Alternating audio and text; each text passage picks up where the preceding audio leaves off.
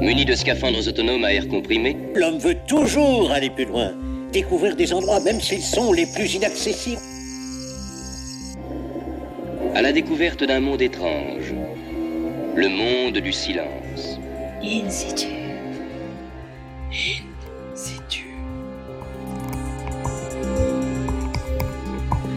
C'est l'histoire d'un jeune explorateur dont les terres de mission se trouvent à plusieurs milliers de millions de kilomètres de notre studio, là dans ces mondes chaotiques où les températures avoisinent les moins 200 degrés Celsius, où les pluies d'hydrocarbures se précipitent sur un sol en partie gelé, notre scientifique essaye de répondre à des questions aussi simples que comment a pu se former la vie sur Terre? Il rêve aussi parfois en se rasant d'y découvrir un jour les premiers organismes extraterrestres. Titan, Europe, Triton, les satellites du système solaire qui gravitent autour de Saturne, Jupiter ou Neptune sont des objets fascinants. Ils possèdent notamment, on va le voir, de nombreux points communs avec la Terre. Allez, suivons David Dubois aux confins du système solaire et posons le pied sur ces incroyables lunes glacées. C'est pas encore le moment. Tu penses que c'est quand le moment Bientôt. In situ. C'est tout de suite sur Radio Campus Paris.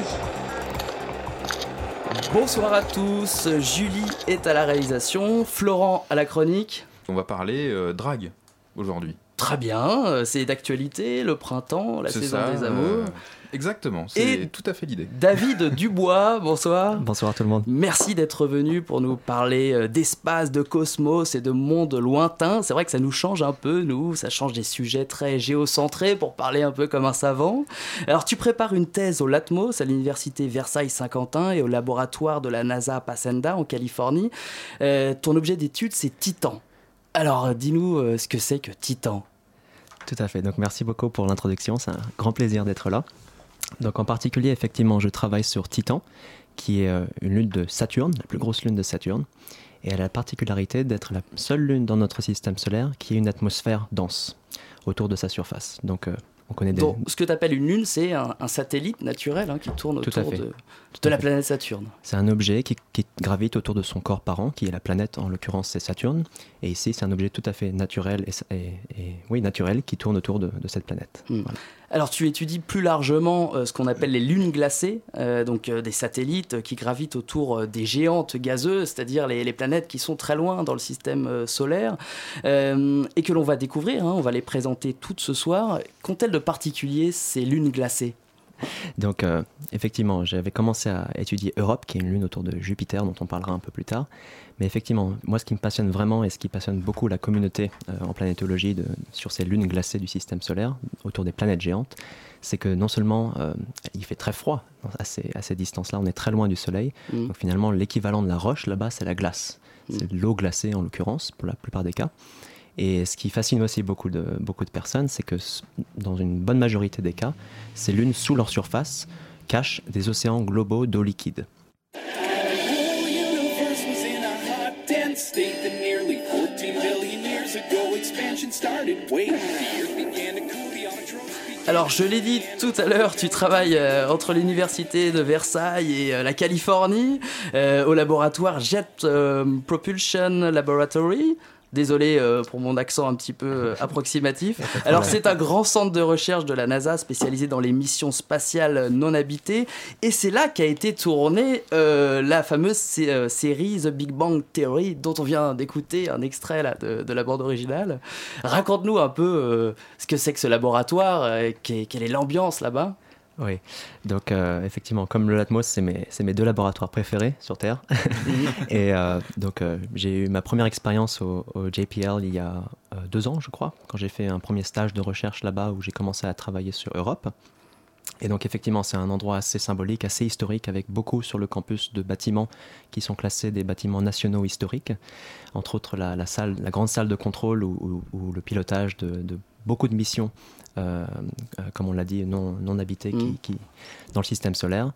Et on a aussi des, des- des grandes chambres de simulation de la surface de Mars, on a des, des- musées, la- euh, on a Ouais. toutes sortes de laboratoires qui, qui essaient de comprendre non seulement des objets loin dans notre système solaire, mais Mm. aussi, euh, bien sûr, notre Terre avec euh, Mm. des, des problématiques climatiques et des choses comme ça. Donc, euh, Mm.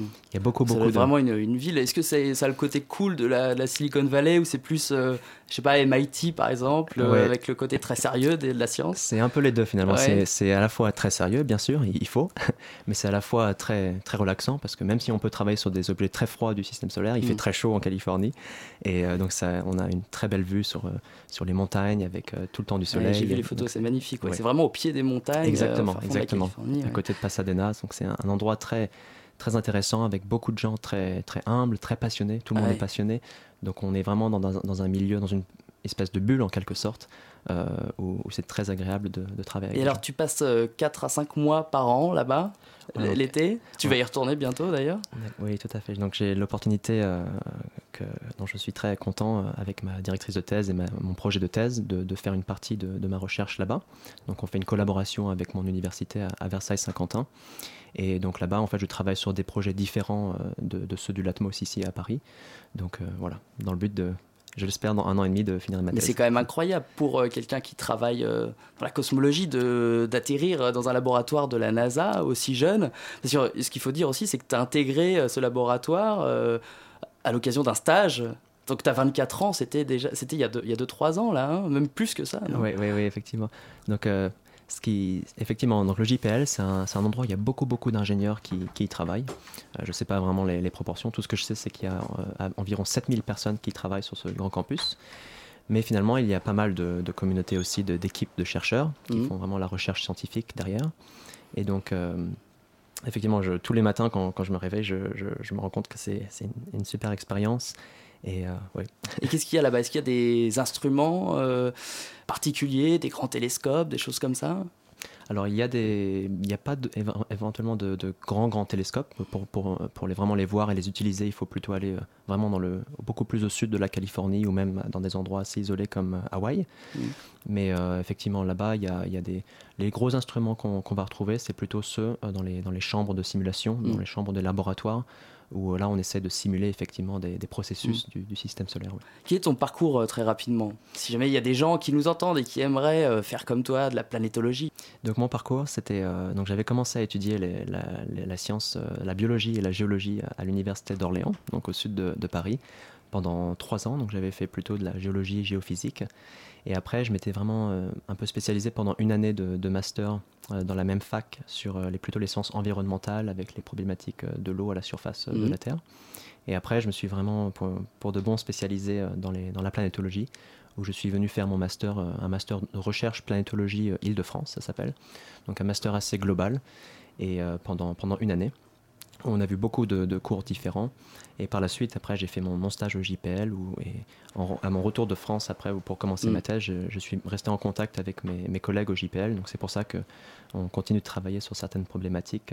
Donc je pense que c'est important de toujours, si on s'entend bien avec une équipe de recherche euh, à l'université ou dans un laboratoire, c'est tout le temps important de bien se être en, en bon terme avec ses, ses collègues et de maintenir le contact, c'est important par, Ouais. par et email. puis ça vaut pour téléphone. tous les milieux, dans tous les secteurs. Exactement. Et donc après, tu, tu, tu- donc, tu as décidé de t'intéresser à ces euh, satellites, ces euh, naines glacées. Euh, tu as préféré euh, oui, t'intéresser à des, des objets célestes qui étaient peut-être moins étudiés que les grandes planètes telluriques ou les grandes planètes gazeuses qu'on connaît déjà bien?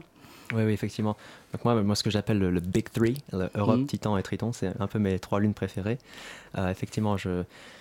Mais je pense que c'est important aussi de, de garder en mémoire que on, on- on peut, on peut s'intéresser à 100% sur ces lunes, mais il faut toujours garder en tête euh, comment elles interagissent entre elles déjà, entre, avec les autres lunes, mais aussi avec leurs planètes. Parce que, comme on va le voir un peu plus tard, pour des lunes comme Europe par exemple, où il y a des grandes forces de marée, on ne peut pas négliger euh, la, la présence de la planète, bien au contraire. Donc, euh, il faut, en étudiant une lune glacée, on est, on, aussi, on est aussi un peu obligé d'étudier sa planète autour de laquelle elle orbite. Quand on parle de ces lunes, il y a plusieurs. euh, Il faut essayer de concevoir. Enfin, on n'a pas l'habitude sur Terre, Mm. mais il y a donc plusieurs lunes sur une même planète, donc qui éventuellement peuvent interagir les unes euh, avec les autres. absolument, ouais, ouais, ouais. Nous, on en a qu'une. Voilà, Mars pour en nous, a c'est facile. Ouais, Mars en a deux. Euh, Jupiter en a, en a entre 60 et 70. Euh, Saturne, il y en a beaucoup aussi.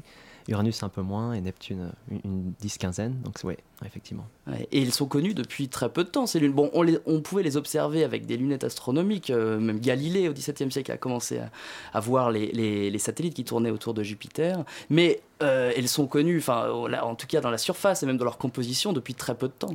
Ah, ah, C'est tout à fait vrai, oui. Donc euh, on, on sait depuis quelques centaines d'années, comme, comme on l'a dit euh, avec Galilée, avec autour de Mhm. Jupiter et ses quatre lunes majeures galiléennes. Euh, mais effectivement, vraiment leur, composition de surface, leur atmosphère, leur intérieur même, leur euh, interaction avec les unes et les autres, on commence vraiment à le comprendre et à l'étudier euh, in situ, c'est le cas de dire, depuis, on va dire, les années 60-70. oui.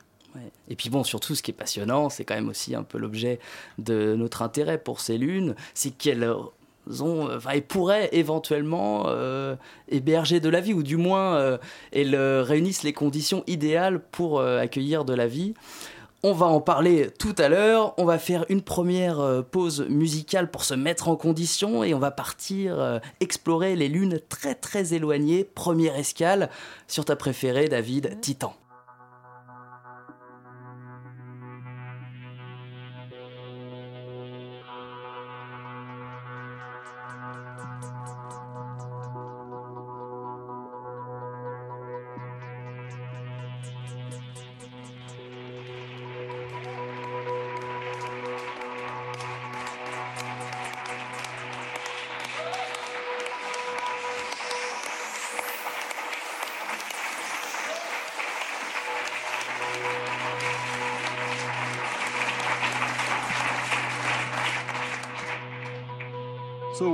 The first visitors of Titan, and the scientific data that we are collecting now shall unveil the secrets of this new world. As a matter of fact, we have got through the ground stations the signal delivered by Huygens long after the touchdown, more than two hours. And Cassini has just started to deliver the data collected during the descent of Huygens.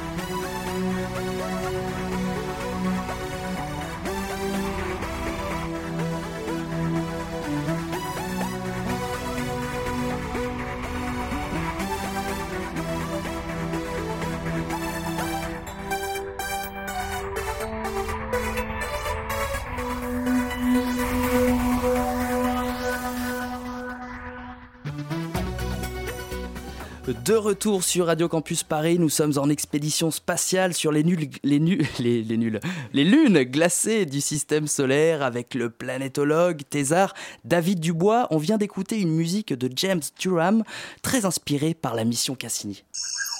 In situ, au cœur de la science, sur Radio Campus Paris.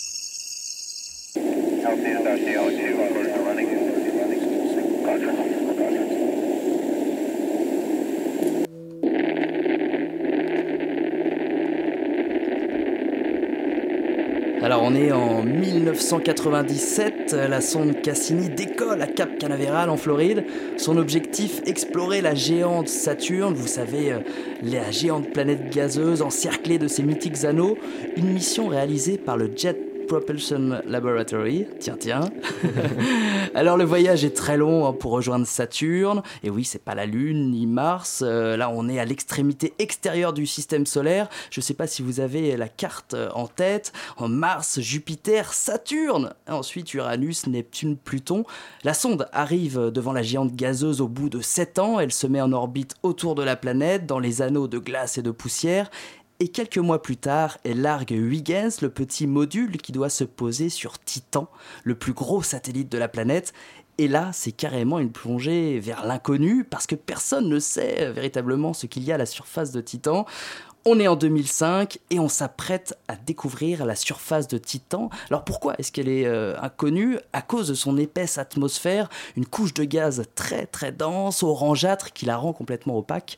Euh, D'une part, donc, c'est la première fois qu'on va se poser, euh, qu'on va poser un robot aussi loin de notre Terre, et en plus, on n'a pas la moindre idée de ce qu'on va y trouver. David Dubois, Admettons qu'on soit dans la capsule euh, Huygens euh, qui descend sur Titan. On va entendre là les échos radars enregistrés d'ailleurs pendant la descente. Donc on est dans la capsule, on descend, euh, on regarde à travers euh, le, le petit hublot, on traverse cette atmosphère. Euh, Qu'est-ce qu'on y voit euh, près de la surface? Qu'est-ce qu'on découvre? Donc, euh, effectivement, si, Voilà si on était. euh, le petit bruit de radar là. Voilà, les, ra- les Voilà. radars magnifiques. Donc là on descend, on descend, la surface approche et là on découvre un nouveau monde. Ouais, c'est relaxant en plus. hein. Donc effectivement, on, s- on- la sonde Huygens s'est décollée en fait de la, de la sonde Cassini. Et effectivement, euh, l'Europe, en quelque sorte, a fait son entrée atmosphérique euh, dans Titan à, à très forte vitesse et euh, finalement pour, cette- pour se poser sur la surface de Titan. 2h30 hein, la, la descente. Ouais, exactement. Ouais. Et donc ce qui s'est passé, voilà, on entend Ah, la petite accélération là, on s'approche de la surface là. on va atterrir. Effectivement, elle s'est posée et pendant plusieurs heures, elle a, elle a fait des mesures, elle a pris des photos de la surface. Pour la première fois, comme, comme vous l'avez dit, pour la- de- un objet aussi loin dans le système solaire, on s'est posé dessus. Et effectivement, on a pu, euh, sur les premières photos, voir des, des petits cailloux, des petits blocs de glace à la surface qui font 10 à 20 cm de, de- de diamètre. Bon, jusqu'à présent, rien d'extraordinaire. Euh, Des cailloux, de la caillasse et des, des morceaux. Bon, les morceaux de glace, c'est déjà un peu plus. euh, mais euh, Effectivement. Et là, lors de la descente, il y a des, images euh, sous forme mosaïque qui sont disponibles où on peut voir des magnifiques grands lacs, des magnifiques séries de dunes. En fait, c'est en quelque sorte des dunes de sable à la surface de, Titan et des, étendues liquides de méthane liquide. Donc c'est vraiment un monde tout à fait à part entière. Et la dernière chose que, je voulais dire, c'était que euh, si nous, on était à bord de, de il- je pense que c'était vraiment nécessaire de mettre des, des lunettes de protection parce qu'on aurait reçu plein de petites particules solides dans les yeux qui, qui sont effe- effectivement des, des aérosols organiques dont, on parlera un peu plus tard. Ouais. euh, qui, qui recouvrent la surface de, de Titan de manière et qui la rendent même opaque euh, à, à la- il à fait très froid. Et il fait aussi très froid. sûr. son, moins, je sais plus, euh, 180 Il fait degrés, quelque ouais, il chose fait comme très ça. très très froid. Donc c'est effectivement. on- on a Un homme intérêt- pourrait survivre euh, à la surface, par exemple? Avec, avec une bonne Avec une- combinaison ouais. et des bonnes protections, oui, oui, c'est c'est une pression, comme, comme on l'a dit, de 1,5 fois la, la pression en fait dans, dans, cette, dans cette pièce, donc Ouais. euh, assez similaire à la, surface, à la pression de la surface terrestre. Oui, c'est une pression qu'on atteint assez facilement en plongée, par exemple. Par exemple, oui, effectivement, effectivement. Alors à l'inverse, euh, si vous prenez Mars, par exemple, où là c'est très très faible, c'est un millième de la pression euh, atmosphérique euh, à la surface de la Terre. Mais sur Titan, on a une, pression assez similaire à la, Terre. Donc ça, c'est déjà un bon côté, on va dire.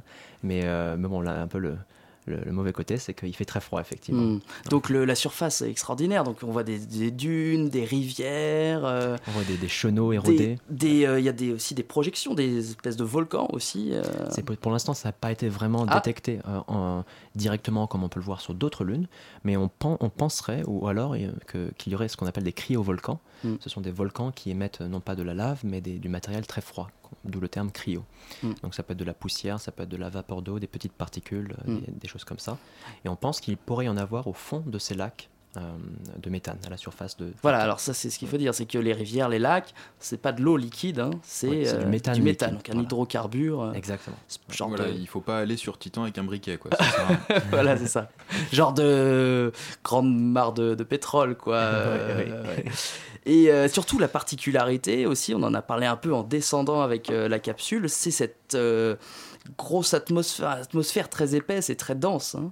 Très, très épaisse, très dense et aussi très étendue. Et c'est pour ça qu'on n'arrivait pas à la voir, en fait, avant de descendre avec, euh, avec Exactement. Huygens. Les, les premières images qu'on a eues de, de la sonde Voyager dans, dans les années 70, fin 70, euh, on voyait, et même si vous cherchez sur euh, l'internet, euh, si vous tapez Titan ce soir, Mm. vous verrez, ou pendant l'émission, vous verrez qu'on voit une, la plupart du temps, du temps une grosse boule orange. Qui, et donc ce orange, en fait, qu'on voit, c'est cette atmosphère très dense qui est composée de- de- d'aérosols organiques qui sont formés dans cette atmosphère et qui recouvrent, qui rendent cette, euh, cette j'allais dire planète, cette lune Ouais. euh, très opaque. Et Qu'est-ce qu'on retrouve comme euh, composé chimique euh, dans cette atmosphère? Oui, donc c'est une bonne question. Donc on ne sait pas vraiment encore leur composition réelle, parce qu'il faudrait vraiment aller in situ sur, sur Titan. Il n'y a pas d'oxygène déjà? Il y a, il y a potentiel- alors, il y a potentiellement de l'oxygène euh, sous forme de CO, de monoxyde de carbone, donc quelque chose d'assez toxique finalement. Mais euh, c'est, il y a aussi dans l'atmosphère de Titan un tout petit, un tout petit peu d'eau et un tout petit peu de CO2 aussi. Mm. Donc l'oxygène se retrouve principalement sous, sous cette forme. Mais principalement, ce sont des, on pense, des, des- du, ma- du matériel en fait fait à partir de carbone euh, et d'azote et aussi d'hydrogène. Donc ces, Mm. trois, ces trois éléments, le C, H et N, carbone, hydrogène, azote, sont principalement les, les composés à la, à la brique de, de formation de ces aérosols. Hmm. Donc, qu'est-ce qui donne cette couleur orange alors?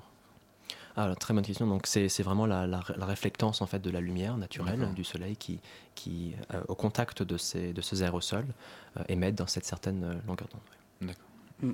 Et alors oui, on a attendu donc 2005 pour, euh, pour découvrir tout ça. Euh, Il y a d'autres sondes hein, qui sont passées euh, avant, près de, près de, de- de cette lune-là, euh, voyageurs notamment. Ouais. Et ils ont, ils ont vu que c'est une boule orangeâtre comme ça, et ils n'ont pas perçu tout ce qu'il y avait en dessous. hein. donc ces lacs, ces, ces paysages dont tu parlais. Tout à fait, tout à fait. Ouais. C'est là un monde tout à fait, tout à fait nouveau qui, qui s'est ouvert à l'être humain, c'est-à-dire un, un monde de- très complexe, très finalement assez similaire à, à ce qu'on peut retrouver sur Terre parfois avec Voilà, alors donc c'est ça chenaux surtout érodés. ce qui passionne euh, les scientifiques, et tout le monde aussi d'ailleurs.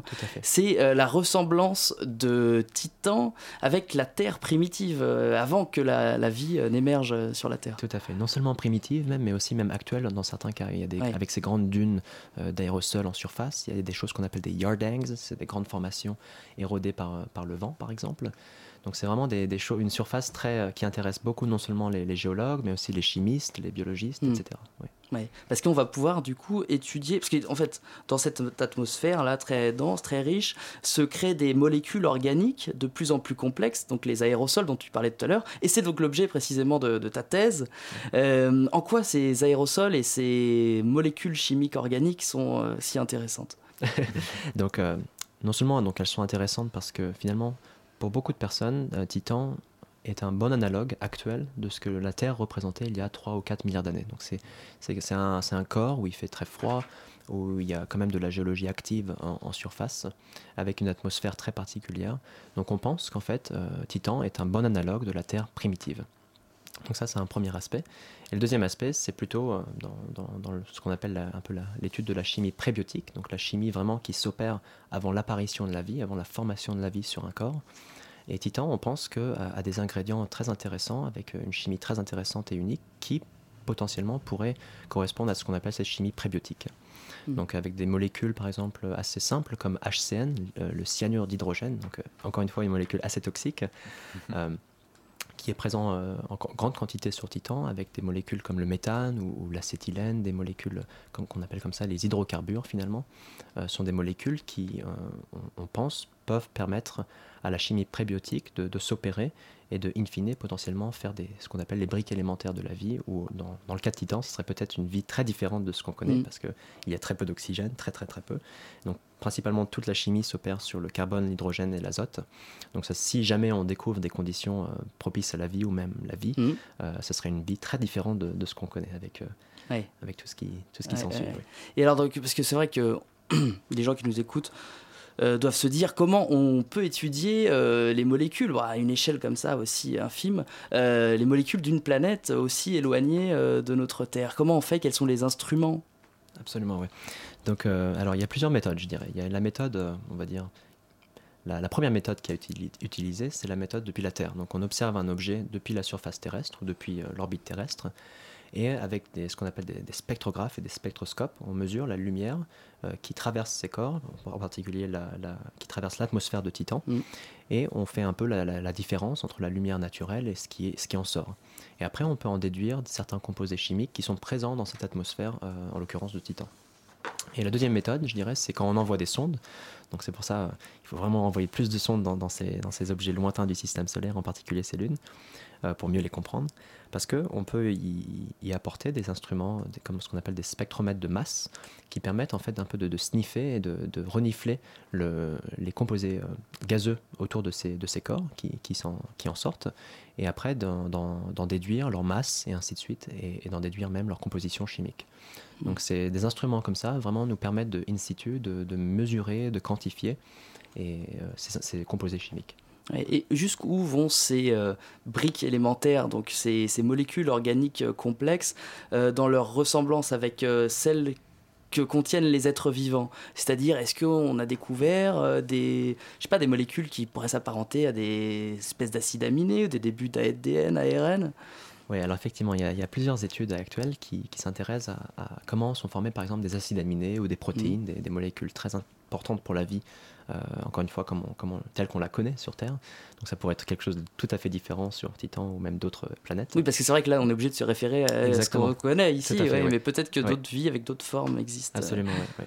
Donc euh, il y a des équipes qui, qui, qui simulent l'atmosphère de Titan et qui essayent de, et qui ont même réussi à pouvoir détecter des choses comme des, acides, des précurseurs d'acides aminés par exemple, vraiment des choses qui permettent de former ces molécules-là euh, propices à la vie. Donc si on, voilà, on revient 3-4 milliards d'années euh, auparavant, on pourrait trouver un peu le même environnement que sur Titan, avec euh, bon, euh, une atmosphère très riche en euh, hydrocarbures et en, et en ammoniac notamment. J'imagine que toutes ces sources d'hydrocarbures doivent faire rêver les, les compagnies pétrolières, j'imagine. Oui, mais le prix du Derrick euh, depuis Titan jusqu'à la Terre, ça coûte quand même un peu cher. hein. D'ailleurs, j'ai lu, j'ai, lu qu'il y avait des, des ingénieurs qui envisageaient déjà des- une colonisation euh, de- dans, dans l'objectif euh, justement de, de pouvoir exploiter les ressources là-bas. Parce que je crois qu'il n'y a pas que, du, que des hydrocarbures, hein. je crois qu'il y a des minéraux aussi euh, précieux. Effectivement, dans le système, le système solaire, c'est un endroit très, très riche pour tout ce qui est effectivement hydrocarbures et même minerais Ouais. dans, les, dans les astéroïdes. Donc, euh, il, y a, il y a certains astéroïdes très riches en, en- fer et en métaux que, in fine, sur, sur Mm, Terre, on mm, aura mm. du mal à, à- à puiser. Euh, qui, il y a des estimations qui considèrent que ces astéroïdes pourraient contenir des, des milliards et des milliards de, de dollars en, en termes de, de métaux. Donc effectivement, mais nous on sera, Bon. les, on sera les premiers à, à défendre, On n'est pas rendu là. à défendre Titan et, Bon, et puis on n'a pas abordé la, la question qui fâche, qui fascine tout le monde. Est-ce qu'on peut euh, encore espérer, euh, est-ce qu'on peut encore envisager, y trouver des petites bestioles de la vie, quoi, sur Titan? Eh bien, on va en parler juste après une pause musicale. À tout de suite. It is important to realize that in physics today, we do not have any knowledge of what energy is.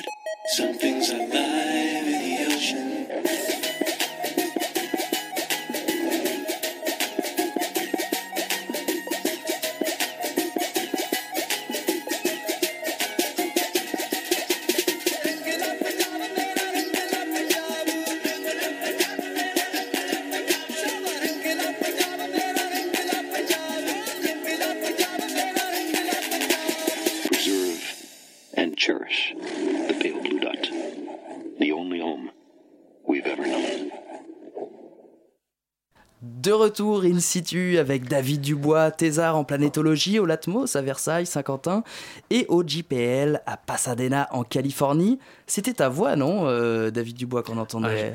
Je- J'aimerais bien. à la fin de la musique, non? En fait, c'était la voix de, de Carl Sagan, qui était un, un- un très grand astrophysicien euh, américain qui est décédé euh, depuis plusieurs c'est décennies. presque pareil. Et donc lui, il a, il a beaucoup euh, participé à la recherche sur Titan, entre autres d'ailleurs. Donc c'est- bien d'en parler. Et aussi à la vulgarisation avec sa série et ses livres qu'il a publiés, entre autres le Cosmos. Et donc euh, voilà, donc c'est une musique en fait qu'on très rapidement qu'on a qu'on a mixé en quelque sorte pour euh, euh, mon équipe de, de- de danse indienne, ma- notre troupe à Paris qui s'appelle Paris Panga. Et en fait, on fait de la danse traditionnelle indienne. Et donc, on a voulu expérimenter en faisant une chorégraphie qu'on appelait Astro Pangra. Et donc, euh, en, en mêlant un petit peu des, des, form- des formations et des mouvements d'orbite de planètes, et- etc. Et bien voilà, t'as pu faire ta petite auto-promo spéciale dédicace.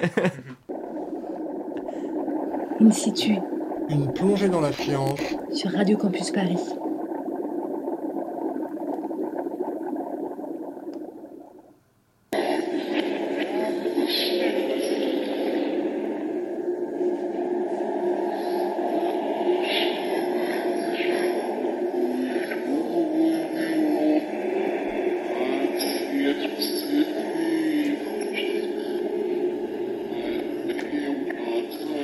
Voilà, donc c'est euh, une énorme bêtise évidemment. C'est un message euh, basse fréquence que nous auraient adressé les extraterrestres euh, après l'envoi des messages de Pioneer 10 et 11 euh, sur la fameuse plaque. Savez, où il y a. Voilà le message avec le dessin de l'homme et de la femme et de, de notre parcours avec la sonde.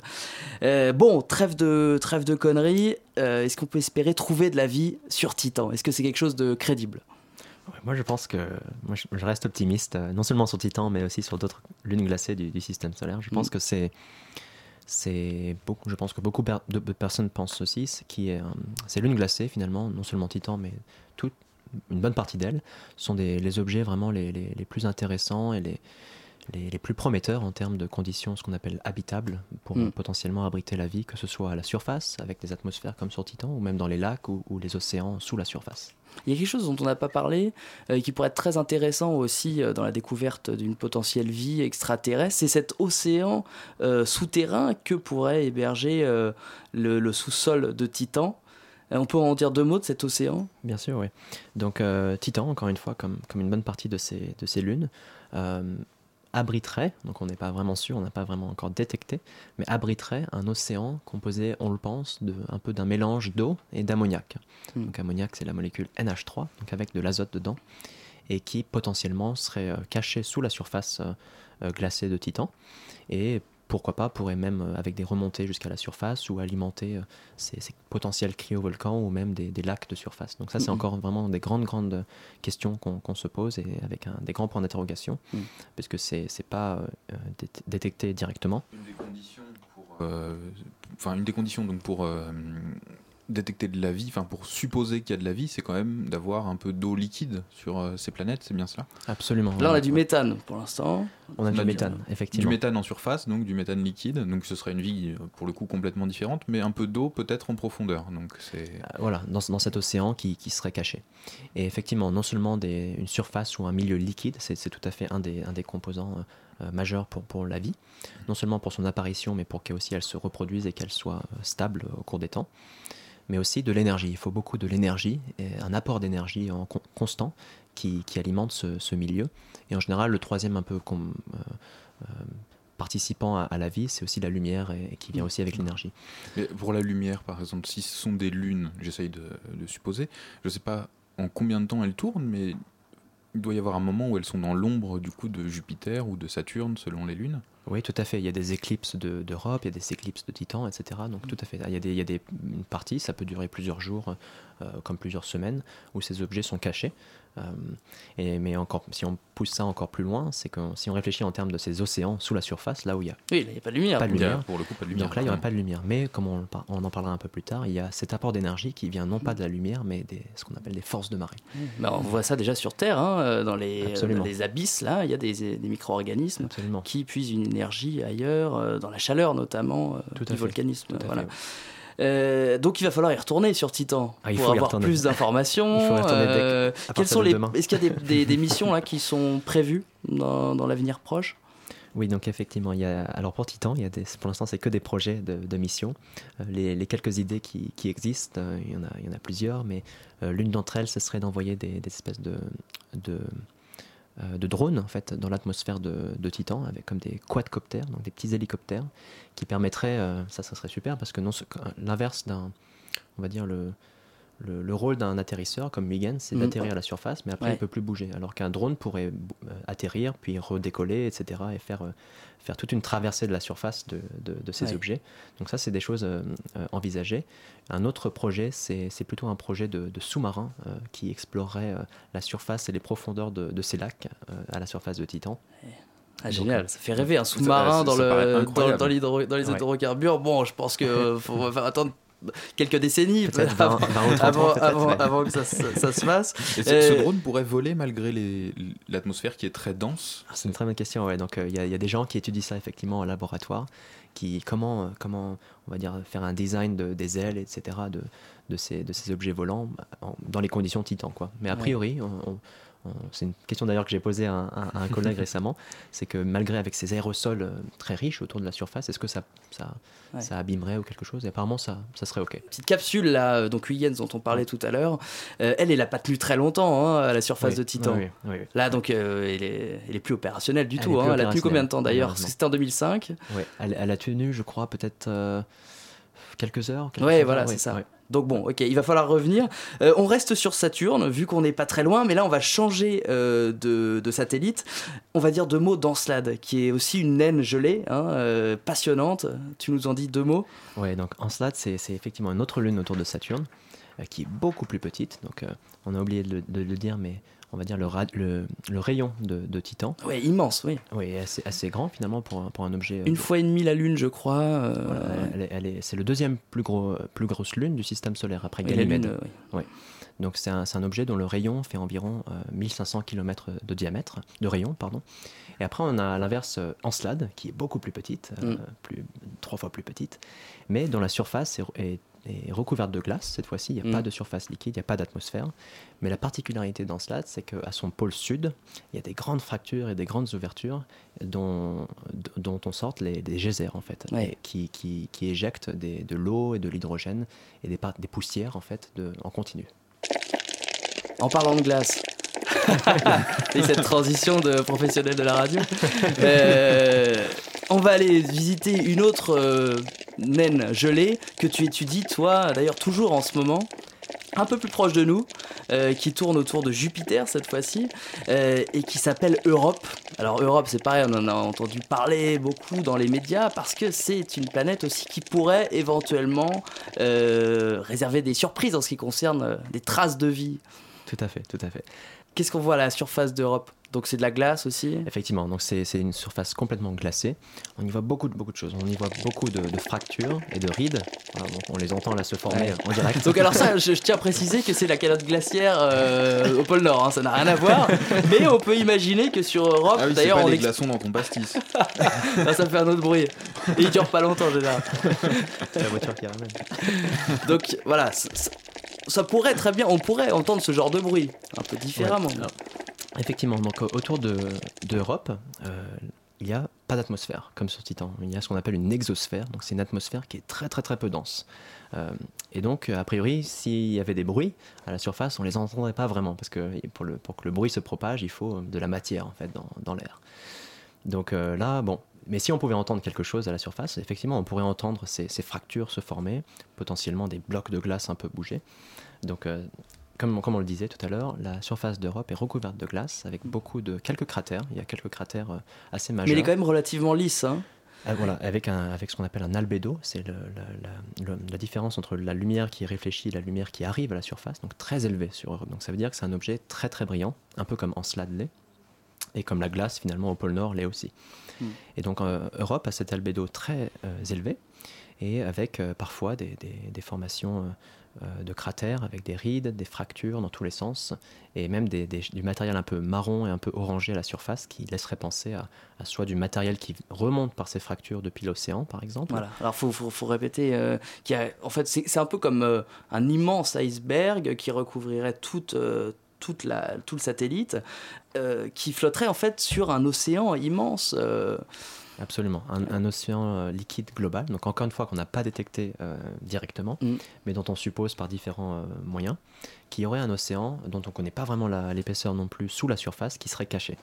Voilà, et cet océan serait finalement, si on, si on découpait la Europe en deux comme on le fait pour un gâteau, ou si, si ce soir on veut faire un gâteau type Europe avec des ingrédients particuliers, et on, on le coupe en deux, et qu'est-ce qu'on verrait à l'intérieur? On verrait Et si tout- on coupe Europe en deux, on va nous dire qu'on fait de la politique après, euh, ce, serait, ce serait mal perçu. Jamais je voudrais ça. et donc au centre, on aurait le, le noyau, hein, on pense à un noyau assez solide, qui serait assez large, recouvert par un manteau euh, de type qu'on appelle silicaté, comme un peu sur Terre. Et au-dessus de ce manteau, vous auriez l'océan liquide global. Et après, qui recouvre tout ça, cette croûte de glace euh, à la surface. Et alors là, pour le coup, euh, l'océan dont tu parles, c'est de l'eau. hein. Euh, On n'est plus dans de l'ammoniac, euh, enfin du, pardon, De des hydrocarbures comme sur Titan. Là, c'est vraiment de l'eau, hein, et c'est de l'eau salée d'ailleurs. Exactement, c'est de l'eau salée. Donc potentiellement un peu de l'eau qui ressemble à la, aux mers terrestres, euh, avec euh, voilà, assez conductive. Il y a eu des missions, on a envoyé des sondes sur Europe? Alors, donc, on va dire la, la, la, plus grosse mission qui, a, qui a étudié jusqu'il y a un an, en fait, qui avait étudié le système de Jupiter avec ses lunes, c'était la mission Galileo dans les années 90 et qui s'est terminée il y, a, il y a environ 20 ans. Et depuis l'année dernière, depuis l'été euh, juillet 2016, il y a la mission qui s'appelle Juno, qui cette fois-ci euh, est, est en orbite autour des pôles de Jupiter, mais qui vraiment euh, analyse et étudie Jupiter, donc pas forcément les lunes. Mm. Et donc, sur le plus long terme, on aura la mission qui s'appelle Clipper, qui va, pour le coup, vraiment rentrer en orbite, un peu comme Cassini l'a fait, rentrer en orbite autour de Jupiter et de faire euh, ce qu'on appelle des flyby, des passages très proches, 45 en, to- tota- au total, proches de- d'Europe. Donc cette fois-ci, on aura vraiment une couverture globale en termes d'image, en termes d'analyse de, de- de spectrométrie, par Mhm. exemple, à la surface de- d'Europe.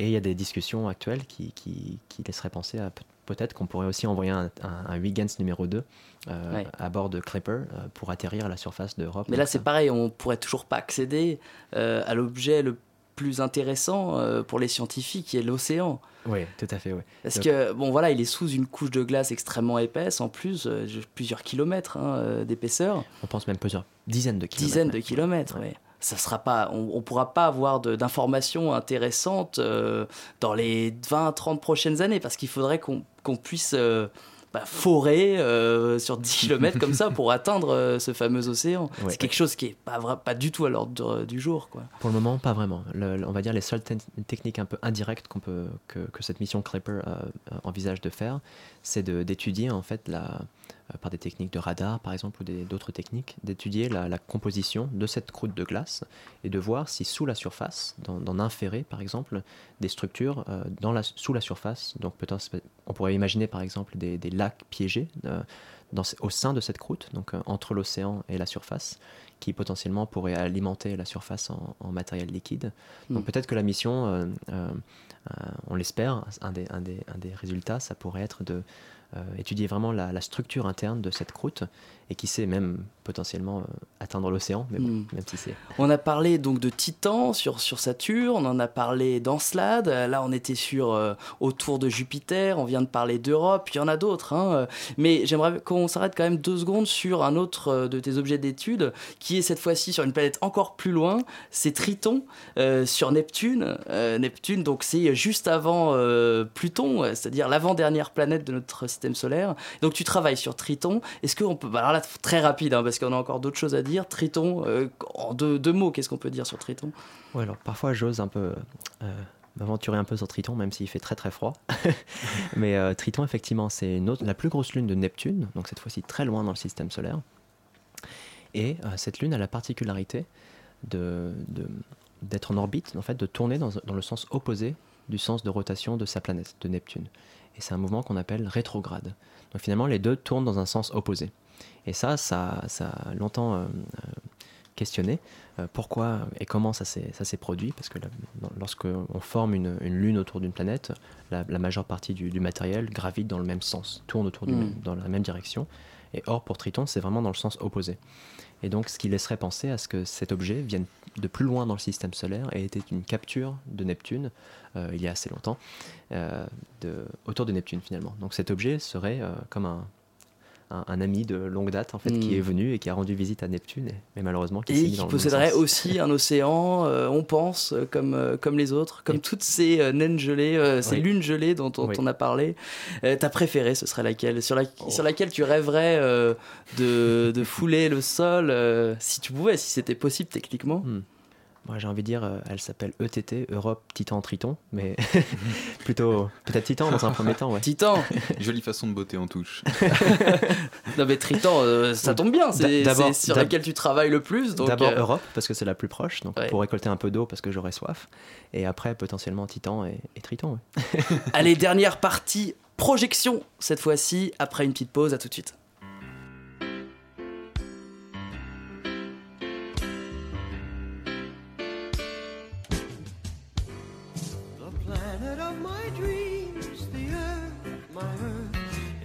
At the seams. The earth, my earth, it's full of many schemes. And as the sunlight beams, the glory of our sciences and militant alliances reveal their basic worth along the mountain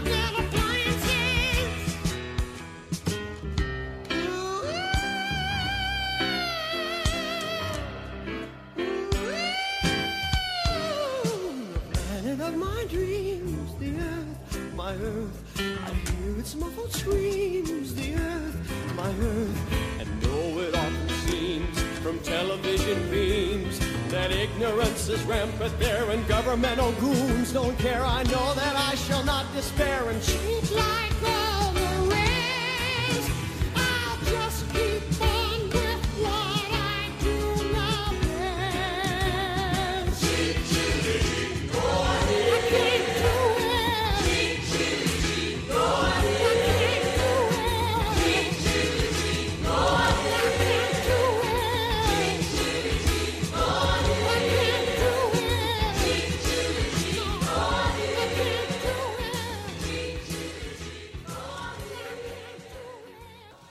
retour sur Radio Campus Paris in situ avec David Dubois ce Yes. soir, planétologue, et on explore les lunes glacées du système solaire. In situ Un souffle de science sur Radio Campus Paris.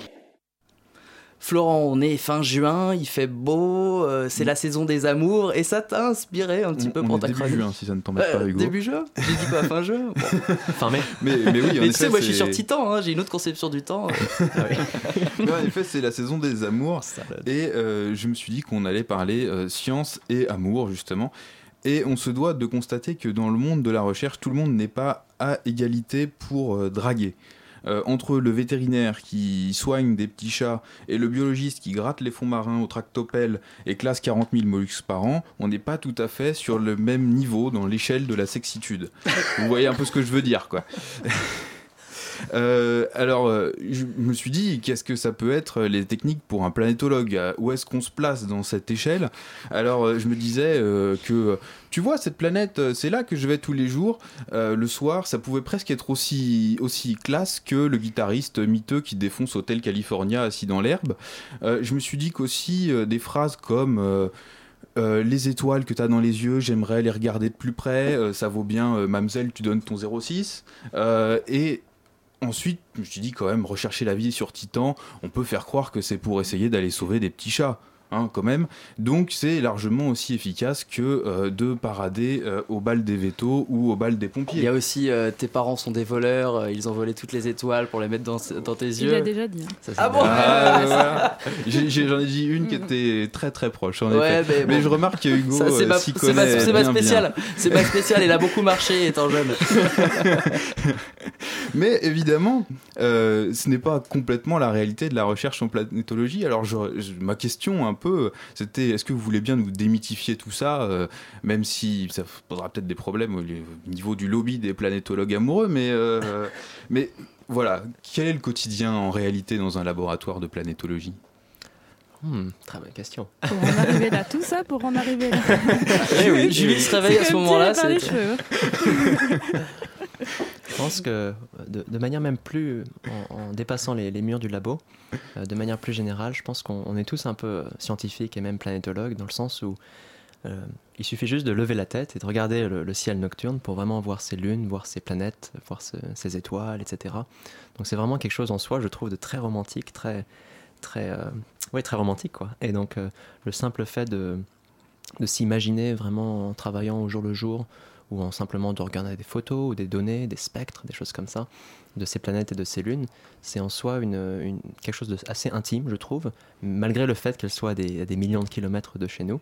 Euh, c'est vraiment quelque chose. Donc c'est pour ça, encore une fois, vraiment envoyer le plus de missions et vraiment avoir ces- cet engouement pour étudier et observer ces corps, c'est quelque chose de, de très intime, je trouve, euh, sentimentalement, euh, même si on, on essaye quand même de, de faire le travail euh, sans trop les émotions, mais elles sont quand même là, très présentes. oui. Bon, je suis désolé de casser l'ambiance, les gars, hein, mais je vais revenir un petit peu dans, dans la science, dans le sérieux. Pourtant, on a vu que tu t'y connaissais en. Oui, oui, mais bon, ça, on en parlera après l'émission de ça. Euh, ouais, je voulais juste qu'on termine l'émission euh, en disant euh, quelques mots sur les exolunes. Parce que là, on a parlé des lunes euh, gelées du système solaire. Euh, or, il existe des lunes aussi à l'extérieur du système solaire, ce qu'on appelle Hmm. les exolunes. Effectivement, il y a ce qu'on appelle exo de manière générale, exoplanètes par exemple. Ce sont des, des planètes qui orbitent dans d'autres systèmes solaires, donc pas dans le nôtre, donc un- vraiment un, no- un nouveau système solaire. Et on pense, euh, c'est vraiment, oui, effectivement, on pense que ces, planètes peuvent aussi euh, abriter des lunes autour d'elles, tout comme le, fait, le font nos, planètes dans notre système solaire. Donc à l'heure actuelle, ces, lunes, ces exolunes n'ont pas encore été vraiment directement euh, analysées et observées, mais on est, on est confiant qu'un jour on pourra effectivement au moins en déduire la présence, comme c'est le cas par exemple avec Europe ou Io, une autre lune encore, ou Encelade, ces objets qui, qui émettent beaucoup de matériel euh, par ces volcans et ces geysers, et qui se retrouvent en fait euh, piégés en orbite autour de ces planètes. Donc on pense qu'un jour, si on peut observer ces, ces choses, on pourra eff- effectivement en déduire des... Il faut que les instruments de détection euh, s'affinent, hein, parce que c'est Voilà. des tout petits corps euh, célestes en général. Mais c'est pas étonnant hein, quand on sait qu'on découvre une exoplanète tous les jours ou je- tous les deux jours. euh, Ouais, ouais, c'est ouais. pas étonnant qu'il y ait des exolunes aussi. Euh, très rapidement, le 15 septembre prochain, il y a un événement un peu spécial. On parlait de la mission Cassini tout à l'heure, qui a lancé donc la capsule Huygens sur, euh, sur, sur Titan. Huygens est mort au bout de quelques heures. Par contre, Cassini continue encore à tourner euh, en orbite autour de, Sa- de Saturne pour plus très longtemps. Absolument, oui. Donc euh, la, sonde Cassini, finalement, le, le 22 avril dernier, il y a un peu plus d'un mois, a entamé sa grande phase qu'on appelle le grand final. Et final- finalement, c'est le bouquet final, en quelque sorte, où euh, Cassini fait 22 orbites entre la- l'atmosphère, le haut de l'atmosphère de Saturne et vraiment les anneaux les plus proches de la planète. Donc c'est vraiment un, un- un très étroit comme passage. Mais cette sonde fait 22 orbites jusqu'au 15 septembre, où la dernière orbite, finalement, euh, servira à rentrer la sonde dans l'atmosphère de, de Saturne, où elle se désintégrera. Mm. Donc c'est vraiment une grande phase assez émotionnelle, parce que, en- surtout pour les gens qui travaillent sur Titan, puisque le 22 avril, c'était aussi le- la date où, du dernier passage proche autour de Titan, Mm. où on a, obs- on a eu des, des très belles photos, euh, qui a servi notamment à changer la trajectoire euh, de, de Cassini pour permettre ces- cette phase de grand final. Et on peut suivre hein, tout ça sur un site qui est très bien fait. Il suffit de taper Cassini mission sur, sur Google. Tout à fait, oui. Et on accède à un site très bien fait euh, qui donc, montre tous les travaux qui ont été menés, les photos magnifiques. Le compte à rebours Et le compte à rebours, voilà, qui donc s'arrêtera le, le 15 septembre prochain. Dernière question très personnelle, est-ce que à ton, à ton humble avis, euh, on trouvera euh, des traces, euh, pas des traces, mais même de la vie euh, sur, ces, sur ces lunes? Oui. Ouais. Et puis, T'en en es convaincu? S'il n'y en a pas sur ces lunes-là, on cherchera sur les exolunes. C'est quand même, euh, c'est quand même le, le- le- le meilleur espoir euh, dans le système solaire, ces petites lunes. Absolument, je pense que c'est vraiment le meilleur espoir dans, dans le système solaire. Vraiment, si on veut même si c'est pas forcément la vie ou si c'est des, conditions dont on, sait, ah ok, ça peut être très favorable pour, euh, pour qu'il y ait de la vie, ça serait déjà une super première étape. Euh, donc effectivement, ouais, En tout cas, si demain on trouve quelque chose, c'est toi qu'on invitera et tu pourras commenter. En tout cas, tout est dans la boîte. hein, euh, on va voir si t'es visionnaire ou pas. Merci Dans 20 ans. David Dubois d'être euh, venu pour parler de, de ces mondes Merci. fascinants. Donc tu repars en Californie là euh, dans quelques temps. Euh, merci à tous, Julie à la réalisation, Florent à la chronique. Et alors je tiens à féliciter Florent qui se marie quand même euh, après-demain. Euh, félicitations mon pote. J'espère que ta Ça nouvelle allait. vie t'empêchera pas de venir euh, faire des, des chroniques euh, sur Radio Campus. Je vous souhaite une euh, très bonne pour soirée ça, à la tous. chronique sur la drague, évidemment, ouais, c'est une je dernière vois, chance, Je hein. vois comment tu t'inspires. Allez, bonne soirée à tous et bonne soirée. On accueille. Ether et Crack ensuite.